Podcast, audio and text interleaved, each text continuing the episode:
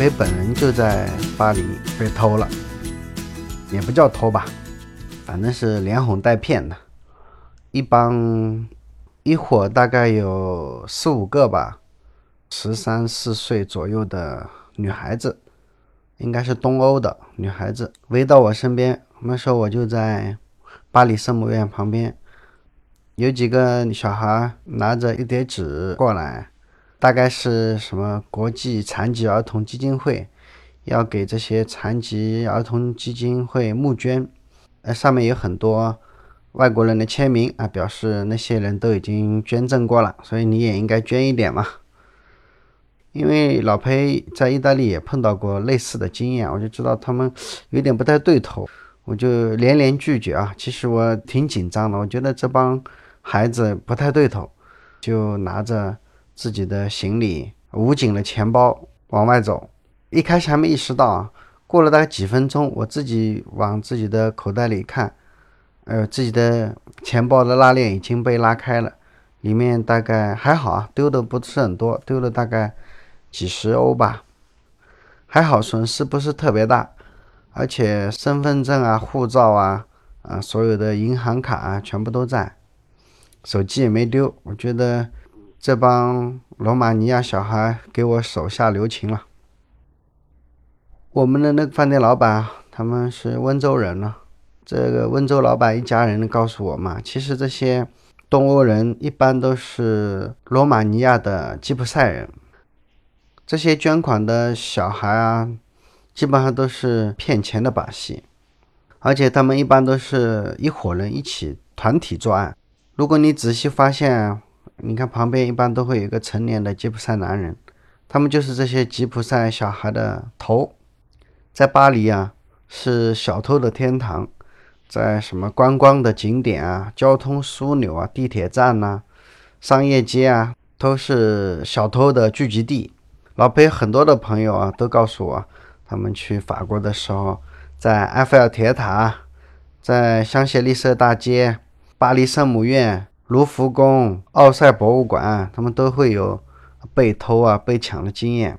特别是中国人特别喜欢去的老佛爷百货商店，中国人喜欢购买奢侈品嘛。中国人还特别受这些罗姆人的欢迎啊，因为中国人喜欢身边带一些现金嘛。饭店老板娘跟我讲，在法国巴黎偷钱的往往都不是什么成人。而是那些小孩，因为他们的手小，不容易会被发现。有时候这些小孩在地铁里面，他们把衣服挂在手臂上，然后手呢就在衣服的下面，啊，东摸一下，西摸一下，就这样偷钱。我们的温州饭店老板娘，她亲眼见过一个法国人在地铁上抓到了小偷，抓了现行啊，那个法国人。啊，亲自抓住了四个吉普赛小偷。那个法国人非常强壮，一个手臂抓住两个，另外一个手呢还抓着其他几个小孩，一共有四个小孩。那些小孩一边叫一边骂，然后有三个就逃脱了嘛，剩下一个被法国人抓住手腕不放。法国人非常生气，看到那些小孩又叫又闹，嘴里还吐着脏话。他干脆就给了那几个小孩几个耳光，旁边好多乘客都在那里拍照。最后警察过来了，等到警察过来的时候，那个被打的女孩子还向警察告状，她用蹩脚的法语跟警察说：“我还没成年，他不可以打未成年人。”结果非常的让人难以置信啊！那几个警察对小偷训斥了几声。就放他们走了，因为在法国的法律里面，保护弱者嘛，保护少年儿童，这些小孩犯罪，按照现在法国的法律啊，抓住未成年人本来就没有办法给他判刑，就算是抓住了成年人，也没什么用，因为如果要给成年的小偷判刑，法国是一个讲究人权的地方嘛，所以政府得掏钱啊，给这个小偷请一个律师。然后这个律师呢，只要在法庭上随便讲点理由啊，他们家里穷啊，这个小偷没有办法呀，迫于生计，为了生存下去，他只能去当小偷啊。你也没有办法给这个小偷判什么刑，就算真的真的要判刑，也就判个几个月。小偷出狱之后，他不还是继续重操旧业呀？现在的法国的法律对这些小偷啊，其实是一筹莫展，尤其是对十六岁以下的未成年人犯罪啊，一点办法都没有。吉普赛小孩，他们没有上过学，他们也不识字。他们每天就是以偷窃为生，每天早上十点钟开工，晚上六点半收工，礼拜六、礼拜天也不休息，平均每人每年啊要偷个几百次，进出警察局、法院如履平地啊。你如果问他们姓名和年龄，他们一般都说自己十三岁，他们的名字一律叫做哈米多维奇。巴黎的警察说，如果要知道他们的真实年龄啊，只能用 X 光测骨头。但是在法国，法律要求要用 X 光测骨头啊，必须要征得本人同意。当然，他们本人根本不会同意嘛。每年啊，通过合法的途径进入法国的罗马尼亚的未成年人，大概有四五千个。不合法途径进来，那就根本就没数了。而且入境的时候，他们都声称没有成年人带领他们啊，都是单独旅行者。到了法国之后呢，他们又被分散到各地来从事偷窃活动。所以到现在为止啊，巴黎的小偷啊仍然是屡禁不止啊，警方也没有什么好办法。如果不修改法律啊，看来巴黎成为小偷的重灾区是在所难免了。实际上，巴黎的小偷啊，他们最喜欢的是身上带现金的游客。小偷最喜欢是日本人和美国人，因为他们身上有带现金嘛。但实际上呢，扒手们最喜欢中国人。你要知道，中国人也喜欢带现金，而且中国的游客跟日本和美国游客最大的不同啊，就是中国游客被抢了之后啊，他们不会向警方报警的。罗姆人是罗马尼亚的少数民族。罗姆人历来就是流浪人口。罗马尼亚人自己说，罗姆人一千年前从印度北部迁徙到欧洲来，但是印度人不愿意承认这个说法。以前在齐奥塞斯库时代，罗姆人被强迫定居。零七年罗马尼亚进入欧盟之后啊。罗姆人就像被放开了手铐的小鸟一样，全部飞到了欧洲各地。就这样啊，整个欧洲，包括巴黎，成了罗姆少年扒手的天堂。在欧洲啊，小偷最多的地方，排名第一的是罗马，其次才是巴黎，然后还有巴塞罗那。希腊的雅典呢，还有意大利的米兰呢，因为这些城市都在南欧，比较受小偷的欢迎。老裴在意大利的时候也见过这样的小偷，这帮人都在火车站附近晃悠，他们会热情的帮助一些外地游客去购买车票。当然，其实他不是免费帮你买票嘛，他们都是要跟你要小费的，要小费就算不错的了。你在盯着屏幕准备出票的时候，不是会退钱吗？退钱的那个窗口啊，那些罗马尼亚人就会等在那里。你的退钱的那个钱一转身就被他拿走了。你要去追他，茫茫人海到哪去追啊？在很多景点啊，那些吉普赛女人还有吉普赛小孩，他穿的非常破旧。他们手持着一个硬纸板，上面写的什么求助信息，什么要一块面包啊之类的。用这块纸板挡住你的视线，有的就直接用手伸进你的包里去拿东西了。还有一种情况啊，有人会在景区手上拿着一些什么非洲风格的绳子啊之类的，他把这个绳子捆绑在你的手上，动作也非常快。一般会很快的系一个死扣，让你弄也弄不开。之后他就会跟你要五块钱、十块钱，欧元啊这些小费，然后你不给呢，他就会给你胡搅蛮缠，而且你的手被绑着嘛，非常的不方便。像中国游客啊，就选择啊，算了算了，给你一点钱算了嘛。还有一种骗术是在你的手里啊放一把玉米，因为欧洲的所有的景点这鸽子特别多，很多游客喜欢在广场上喂鸽子，然后他把玉米塞在你的手里，直接跟你要钱。老裴还有一个朋友跟我说过有这样的一种骗法，他说他在。景点附近晃悠晃悠，有一个人告诉他：“哎，你身上有鸽子拉的便便，白颜色的。”他转头一看，果然肩膀上有一滩白乎乎的。他想也没想，那就认为那就是鸽子的便便嘛。然后那个人就会帮助你，嗯，要处理一下肩上的鸽子粪。那出于惯性啊，你要去处理鸽子粪嘛，然后把手上带的那些包包啊什么放在地上搁一下。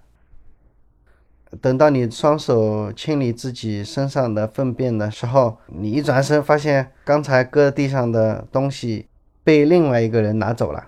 拿走你东西的人，往往就是提醒你肩膀上那堆鸽子粪便的那个人，而那个人还可能还会拦着你，不让你去追他的伙伴。等到你明白他们俩在演双簧戏的时候，呃，这时候已经为时未晚了。在巴黎啊，小偷其实还是比较好分辨的啊，一般都是黑人。如果不是黑人呢，就是澳黑啊。什么叫澳黑呢？就是长得类似于黑人、白人和黄种人之间的那种人，最多的就是那种罗马尼亚人。你只要认真分辨一下，其实你很容易就分辨出来。我们的饭店老板娘跟我讲，在巴黎要防三种人。吉普赛人、小阿和黑人，在法国的罗姆小偷啊，他们现在基本上都用团体作案，像狼群围堵猎物一样啊，一眨眼就把钱包啊、手袋啊、手机啊偷到手。有时候人们提高警惕也没什么用，他们常常偷不成就抢，抢不成就骗，特别是没有旅游经验的人啊，这些小吉普赛人。会装成乞丐，向游客要一些面包啊，要个炸薯条啊什么的，装可怜。有时候他们还会从地上捡起一个呃金首饰，问你是不是你掉的呀？一旦你分散了注意力啊，他们就会趁机下手。啊，前面啰里啰嗦讲了不少法国巴黎的那些小偷啊，其实除了巴黎之外啊，巴黎只是重灾区而已啊。欧洲的一些大城市啊，旅游景点啊，小偷都特别多。他们特别喜欢啊，手持有很多现金的中国人，所以想去欧洲旅游的朋友要注意了啊，千万不要在景点放松警惕，尤其不要在景区周围拿个手机晃悠，特别是手上有个苹果手机啊，拿着苹果七啊、苹果六啊，你就是拉仇恨嘛，是吧？还在那里拼命的炫富，人家不偷你偷谁呀？刚才说了啊，老裴就是被一帮吉普赛小孩拉过去要签名，就是给什么公益组织要捐钱什么的。碰到这个啊，你千万别理他们啊，尤其是在景区啊，千万别晃悠着你的 LV 包啊，玩手机啊，在那里玩自拍啊。甚至于还把钱包拿出来，嗯，露富啊！这种情况啊，千万要避免了。别说吉普赛女孩了，如果好心人提醒你肩膀上有鸟屎，你也不要去在乎它啊。因为如果你一在乎你身上的鸟屎啊，说不定接下去你的护照、证件、钱包、银行卡全部都会弄丢啊。老佩有个朋友，今年夏天的时候去巴黎玩。他在巴黎啊，把自己的一个大包都给弄丢了。丢完包之后啊，他第一件事情那怎么办呢？就去领馆去办护照啊。没想到他到了领馆，发现好几个啊，在嗯巴黎丢了护照的中国人在那里补办护照。更讨厌的是，他丢包那天啊，就是护照也丢了，钱包也丢了。那天他本来要回中国的。坐飞机回中国的结果，把护照啊什么都弄丢了。那一天他还只能在警察局，他不是去报警嘛？他在警察局的长凳上睡了一个晚上，挺可怜的。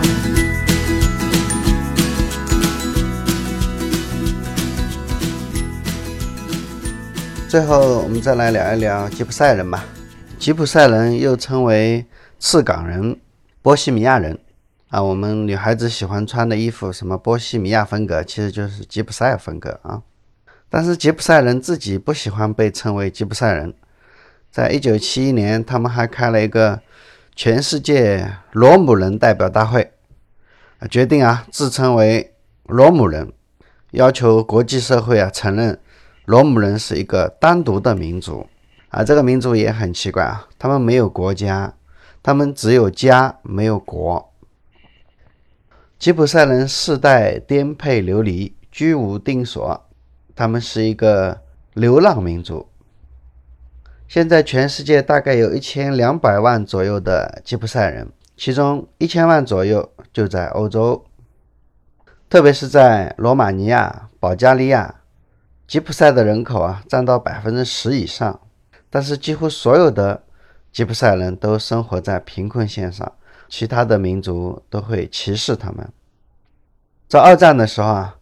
希特勒就特别讨厌吉普赛人，除了犹太人之外，他还迫害吉普赛人，跟对待犹太人一样，把吉普赛人关在集中营里面。所以吉普赛人啊，或者说现在叫罗姆人，历来都是一个被受人歧视的民族。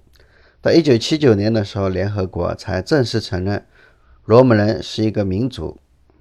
所有的吉普赛人啊，基本上。也不从事生产，他们也不是农商，不种东西，也不养牲畜，基本上文化程度都不是很高。男人呢，基本上就是以做什么汽车修理啊、巡兽啊、卖小吃啊，还有当乐师啊这些职业。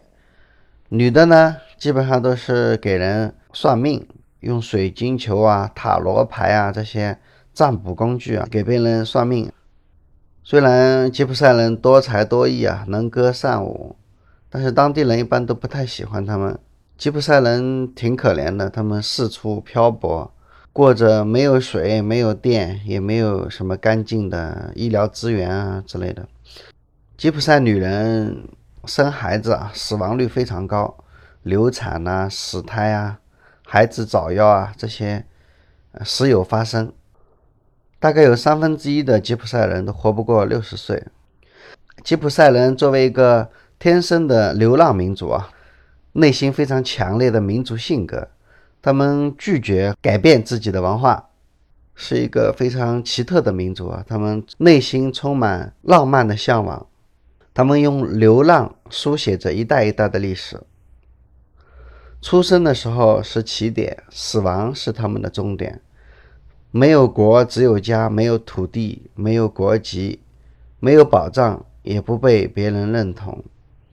吉普赛人自己不愿意让自己的女孩和其他族群的男孩接触，所以大部分女孩，呃，要么不读书，最多就读完小学就不让上学了，识字率啊非常低。